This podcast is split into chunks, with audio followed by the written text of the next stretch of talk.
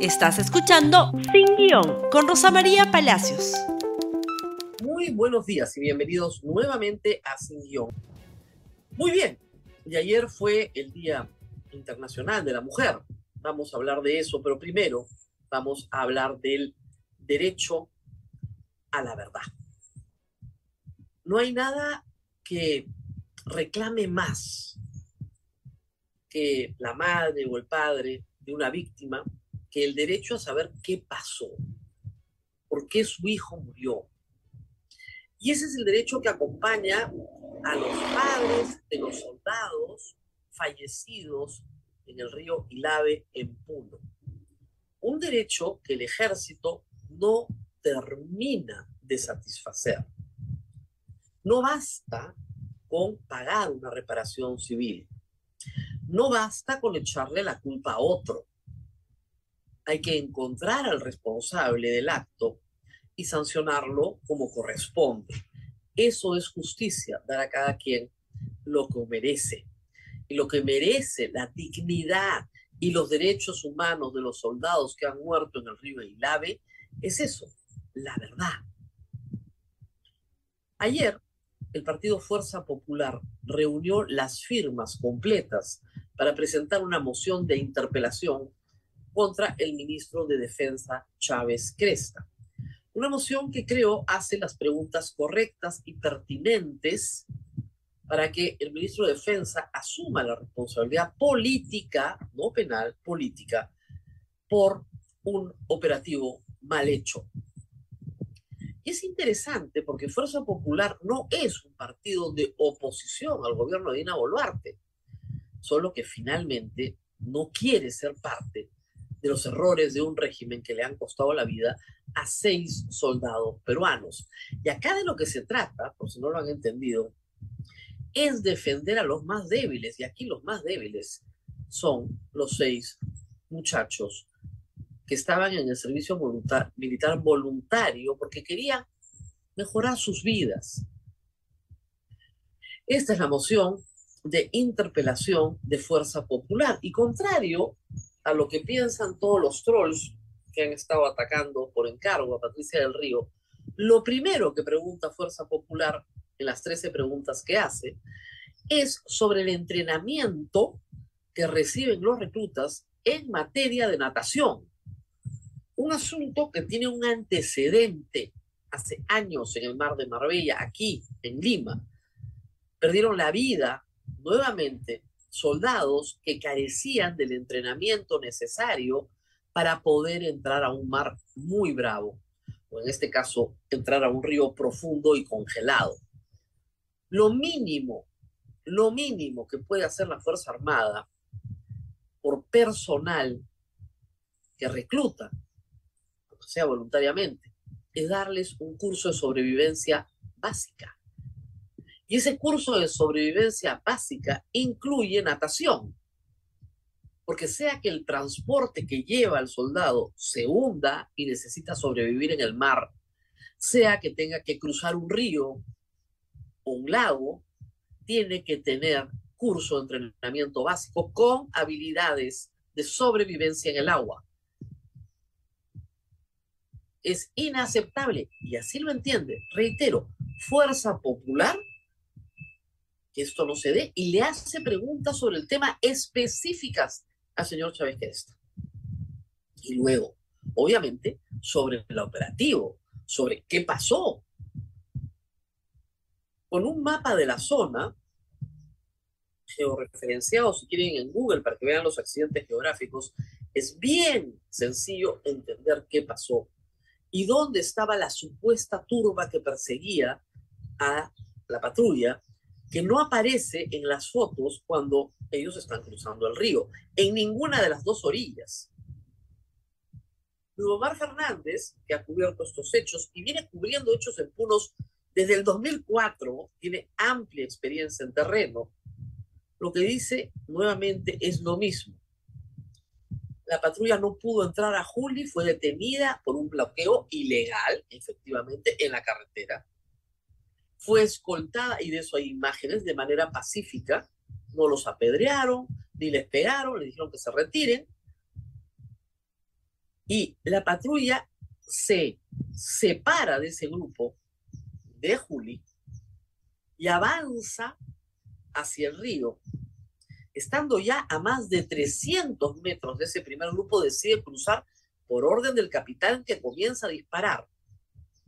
A dos kilómetros de distancia, otra comunidad de Ilave en el cerro observa, se tiran al suelo, gritan, porque están seguros que les puede caer una bala perdida, gritan de todo porque están en contra de la militarización de la zona, pero observan que los soldados empiezan a cruzar en el punto menos apto para ese cruce, pero más cercano al camal y de ahí más cercano a la base, estando todavía a unos 500 metros de un puente del cual hay fotografías, en ese momento ya estaba abierto. Lo que quiso el capitán fue cortar camino. No había una turba que los perseguía para matarlos quiso cortar camino y le costó la vida a seis muchachos puneños, hijos de esa tierra, a los que habían puesto ahí de una manera poco regular, hay que decirlo, para que disparen a sus padres y a sus familiares que están protestando. Tan es así, como les expliqué ayer, que el primer fallecido recogido es el hijo del teniente gobernador de Juli muchachos, reitero, que quieren mejorar sus condiciones de vida a través de un servicio militar voluntario que les puede dar luego un acceso como suboficiales al ejército o a la Policía Nacional. Ese proyecto de vida frustrado, destruido por una negligencia operativa y no por una turba de 100, 200, 600, 800, 900, porque ya ni siquiera el cuento lo puede encontrar completo. Lamentablemente, lamentablemente, eh, el ejército no está entendiendo lo que está pasando. Primero hay una nota de la República sobre la moción de interpelación de eh, hoy, porque hoy se va a interpelar al ministro Vicente Romero, pero por los hechos de San Marcos. Miren ustedes todas las semanas que han pasado lo que nos da una cuenta de cuándo se va a interpelar al señor Chávez Cresta, ministro de Defensa, por los hechos de Ilave. Esperamos respuestas también, porque los hechos de San Marcos probaron un uso desmedido de la fuerza y son parte de la investigación que está realizando el alto comisionado para las Naciones Unidas en el Perú y también la Comisión Interamericana de Derechos Humanos. Regresando al ejército que no entiende, esta pieza fue difundida por la cuenta de Twitter del Comando Conjunto de las Fuerzas Armadas. Dura un minuto. Miren ustedes si esto es una defensa de los derechos fundamentales de los soldados y de sus familias a conocer la verdad. O es la utilización de esta tragedia para instrumentalizar a estas víctimas en un juego político en el cual no pueden estar las Fuerzas Armadas porque no son deliberantes por mandato de la Constitución. Este es un video francamente difamatorio que pretende ser un homenaje a las víctimas. Lo vamos a compartir acá. Adelante.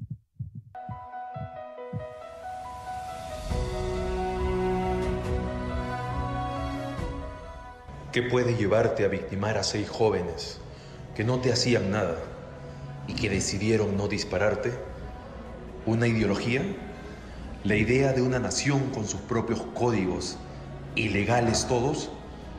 Pero en ese afán acabaste con tus hijos, unos valientes soldados que en vez de tirar piedras decidieron servir a su país en el ejército de todos los peruanos, que en vez de apuntarte prefirieron ser arrastrados por el agua hasta la eternidad, pues ellos en el corazón de nosotros serán eternos. Pero tú, un asesino sin escrúpulos, el Perú será fuerte, tus delirios contigo se irán extinguiendo.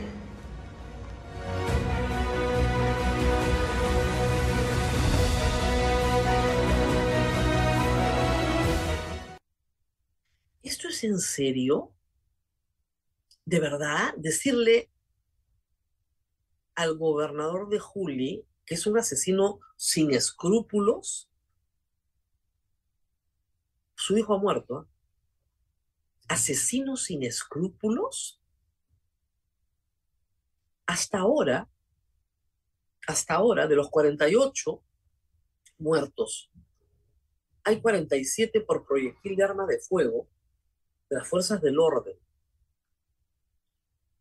Uno, policía, que fue asesinado en Juliaca el día que murieron 18 personas por proyectil de arma de fuego. ¿Asesinos sin escrúpulos? ¿Tú, asesinos sin escrúpulos? ¿Soldados que prefirieron no disparar? El capitán disparaba como loco para que se metan al agua. Y ahí está el ruido, las imágenes, lo estamos viendo. Esta es una pieza deliberante, deliberante, porque asume la defensa del gobierno contra aquellos que se oponen a la permanencia de Dina Boluarte en el poder y que le exijan su renuncia. Y esa no es función de las Fuerzas Armadas. E instrumentaliza el dolor y los cadáveres. Ahí están los ataúdes para conseguir méritos ajenos. ¿Por qué se niega el ejército peruano a reconocer que se equivocó, que el capitán se equivocó, que la operación estuvo mal planteada? ¿Por qué se niega? ¿Por qué no reconoce la verdad? ¿Por qué culpa a los familiares y miembros de la comunidad a la que pertenecen estos jóvenes de esas muertes. Estos jóvenes efectivamente son sus hijos. No los ha matado, matado una turba enardecida y ellos se sacrificaron tirándose al río. Obviamente ese no es el río, ¿no? Ni siquiera han puesto una foto del río verdadero. Si no vamos a llegar a ninguna parte como país. Y esto tiene que ser respondido también por el señor ministro de Defensa. Esto es inaceptable, porque nuevamente el mismo mensaje del comunicado de Adogen el día lunes y martes. ¿Qué decía el comunicado? A Dina Boluarte le tiembla la mano porque les ha dado a estos soldados la orden de no disparar y tienen que entender que la ley les ordena disparar. La Fuerza Armada no es deliberante. El adógen son todos en retiro, pero hablan por la Fuerza Armada. Pero este video sí está publicado en la cuenta del Comando Conjunto de las Fuerzas Armadas como un video institucional. ¿Y no va a hacer nada el ministro de Defensa? Vamos a la pausa y tenemos que hacer un recuento de lo que nos deja el Día Internacional de la Mujer. Pausa y volvemos. Muy bien, como dice Shakira, las mujeres facturan. Claro, pero la siguen golpeando y golpeando mal. Aquí un breve recuento de algunos asuntos que se trataron ayer supuestamente en beneficio de la mujer. Primero, el ministro de Educación, Oscar Becerra, aprovechó el Día de la Mujer para en un video de cuatro minutos tratar de lavarse la cara por lo que había hecho contra las mujeres aymaras, a las cuales les dedica solo 30 segundos. Y vamos a escucharlo, por favor. No quiero terminar sin ofrecer una disculpa por unas frases mías desafortunadas que han sido mal interpretadas y generado críticas. Quiero decirles que si alguna expresión mía ha sido equívoca, les ofrezco mis sentidas disculpas. Al mismo tiempo me ratifico en mi defensa absoluta de las niñas y los niños del Perú y resalto la abnegación de la mujer que es capaz de dar la vida por sus hijos al mismo tiempo que repruebo a las personas que utilizan a las niñas o niños con fines políticos, pues no hay nada más reprobable que eso.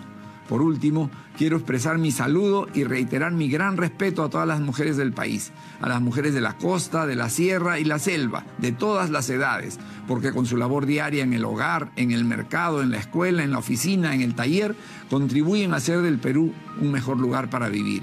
Conmemoremos este Día Internacional de la Mujer asumiendo el compromiso de respetar los derechos humanos de nuestras niñas en especial y de todos los niños en general, y reafirmando que la defensa de la persona humana y su dignidad es el fin supremo de la sociedad y del Estado.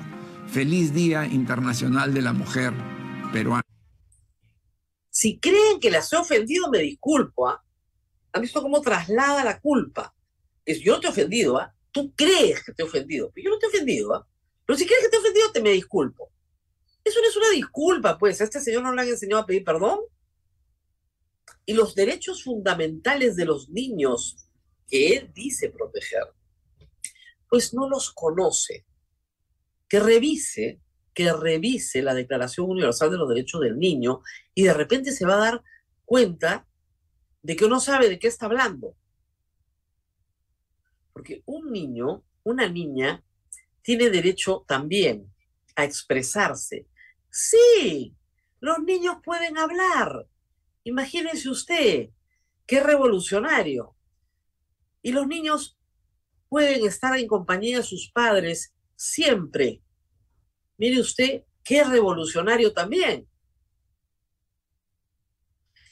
Miren, ¿cómo será de inaceptable lo que ha dicho el ministro que el doctor Aguinaga, de nuevo, de Fuerza Popular, que no es un enemigo de este gobierno, por el contrario, dijo esto ayer en Lambayeque.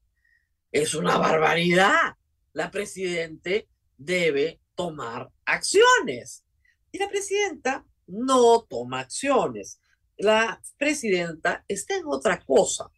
Está en unos mensajes donde dice que como mujer andina va a defender los derechos de las mujeres. Vamos a ver cómo los defendió ayer.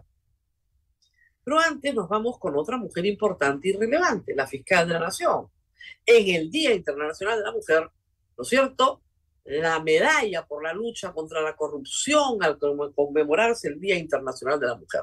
El único problemita es que el señor López Aliaga es un investigado por lavado de activos por el Ministerio Público. Ayer justamente hubo audiencia donde no se aceptó su solicitud de pedido de tutela de derechos. Ayer, mientras condecoraban a la fiscal de la Nación. La señora puede tener muchos merecimientos, pero la vanidad es un pecado pues que pasa factura, ¿no? Y en este caso factura legal. ¿Qué fue lo que nos recordó ayer la abogada Cruz Silva? En Twitter. La ley. El artículo 39, inciso 2 de la ley de carrera fiscal dice que está prohibido que los fiscales acepten de los litigantes atenciones o agasajos. López Alea es investigado por lavado de activos, actividad dentro del tipo penal de organización criminal. ¿Por qué caso? Por el caso de los Panama Papers. La fiscal de la Nación violó la ley por televisión. O sea, bien públicamente.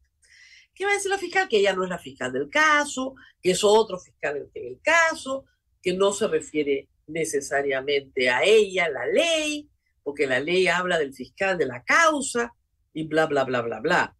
Pero la verdad es que ha debido abstenerse y que la Junta Nacional de Justicia, que tiene abierta una investigación, va a tener que revisar esto también para ver si ha infringido la ley o no. Porque al abstenerse, ¿no es cierto?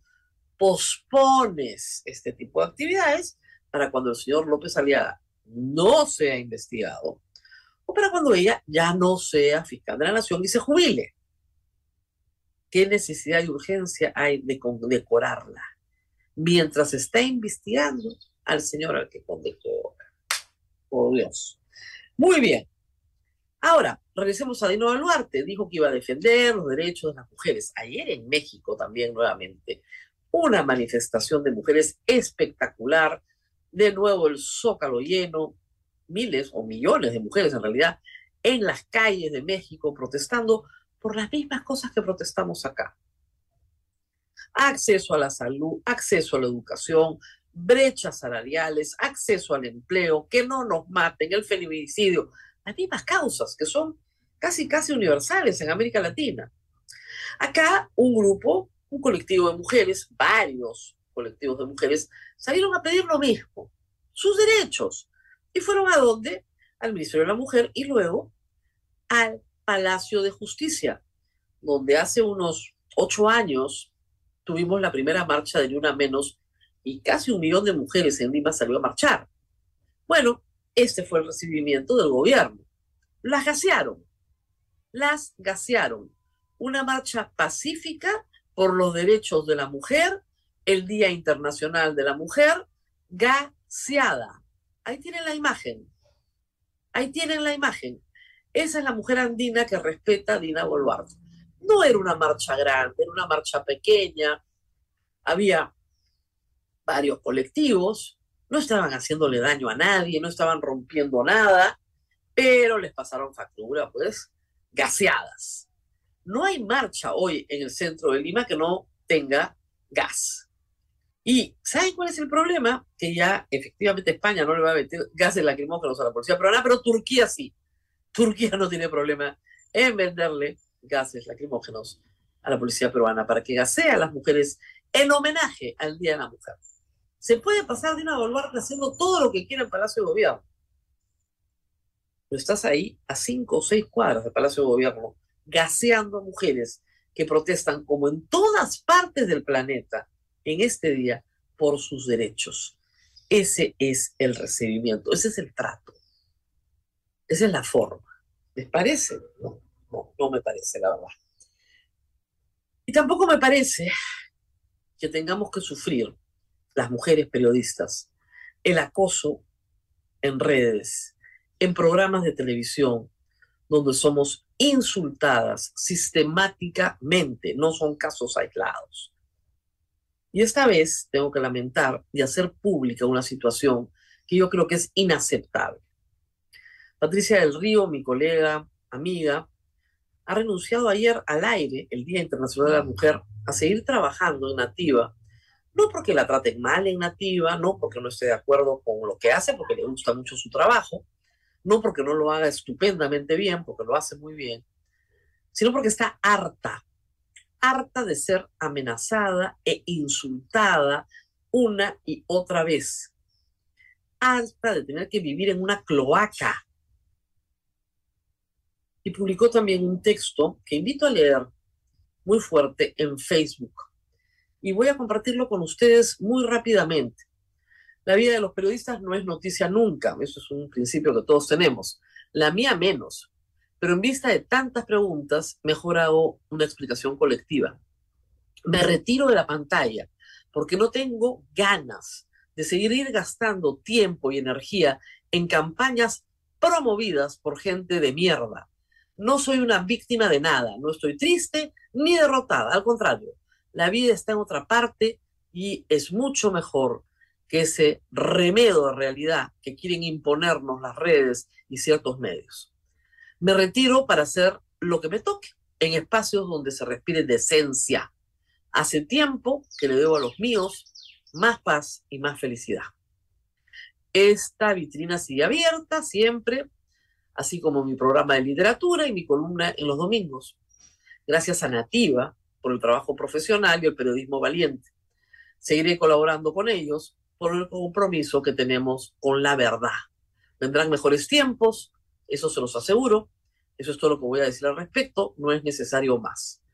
Feliz Día de la Mujer para todas y sobre todo para las que se atrevieron a decir basta.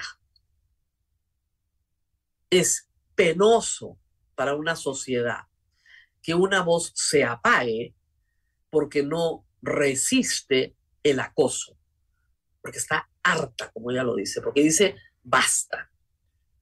Y yo estoy en los mismos zapatos que Patricia. Y la entiendo perfectamente, no somos de acero. Y hay días en que uno efectivamente se harta. Yo espero que los buenos días regresen pronto y que Patricia regrese definitivamente a la pantalla, que es el lugar donde debe estar porque lo hace y lo hace muy bien. Si la libertad de prensa se apaga por acoso, reitero, estamos en una situación muy grave. Y no todas, no todas tienen pues la autoestima de acero que tengo yo para soportar cosas como por ejemplo que una turba, es así una turba de 20 personas, liderada por un par que vamos a pasar a ver a continuación en otros espacios, te grite cerda de mierda durante una hora en tu barrio, asustando a niños, y luego se reclame pro vida. Ayer, una de mis agresoras, una mujer llamada Flor de María o Flor de María Los Milagros, Contreras, apareció en un homenaje a las mujeres en el Congreso de la República. Sí, esa mujer, esa mujer me gritaba a mí hace apenas dos semanas, cerda de mierda, chancha, tu papada, a gritos. Primero fueron a la casa de una familia que no, donde yo no vivo, pero donde sí viven dos niños con autismo, y los asustaron con unos decibeles brutales. Esos son providas, supuestamente. Y luego vinieron a mi casa, en un barrio que está lleno de niños, y gritaron vulgaridades durante una hora sin que la policía hiciera nada, absolutamente nada. Ayer, esta misma señora se dedicó a perseguir, gritándole groserías a un periodista de Latina, al señor Navea. Por supuesto, son las que han ido a la casa de Jaime Chincha, de Gustavo Borriti. Eso ¿no es cierto?, indica que no discrimina entre hombres y mujeres. Pero ayer era el Día Internacional de la Mujer y esta mujer ingresó al Congreso invitada por una congresista del bloque magisterial, una castillista. Esta mujer tiene protección política para hacer las barbaridades que hace. Nadie le dice nada. Protección política es una intocable. La misma mujer que te grita cerda de mierda, es la que participa en un evento de homenaje a la mujer peruana en el Congreso de la República. Efectivamente, las mujeres ya no lloran, las mujeres facturan. Esto es el colmo. Esto es el colmo. Protegida por el Ministerio del Interior, porque la policía no los toca. Protegidos por el Congreso de la República obligando no solo este grupo de la pestilencia, sino otros más, dirigidos en redes sociales a la difamación. ¿Por qué han atacado a Patricia del Río? ¿Saben por qué? Porque ella dijo que era importante que los reclutas recibieran una formación que incluyera clases de natación. Cosa que dice, cosa que dice la moción de interpelación de Fuerza Popular. Y dice el sentido común, por decir eso, le han dicho de todo y ha liderado el ataque Beto Ortiz. Basta, ¿no? Ya basta.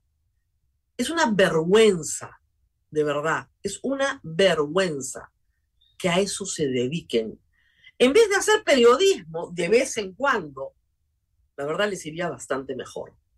Así que nada, de feliz Día Internacional de la Mujer en el Perú, en el Perú, de verdad, cero. Nos reencontramos mañana. Compartan este programa, compartan este programa con todas las mujeres. Ha sido un día de conmemoración ayer y de real entendimiento de dónde estamos en materia de derechos de las mujeres en el Perú. Nos vemos nuevamente el día de mañana. Gracias por escuchar Sin Guión con Rosa María Palacios. Suscríbete para que disfrutes más contenidos.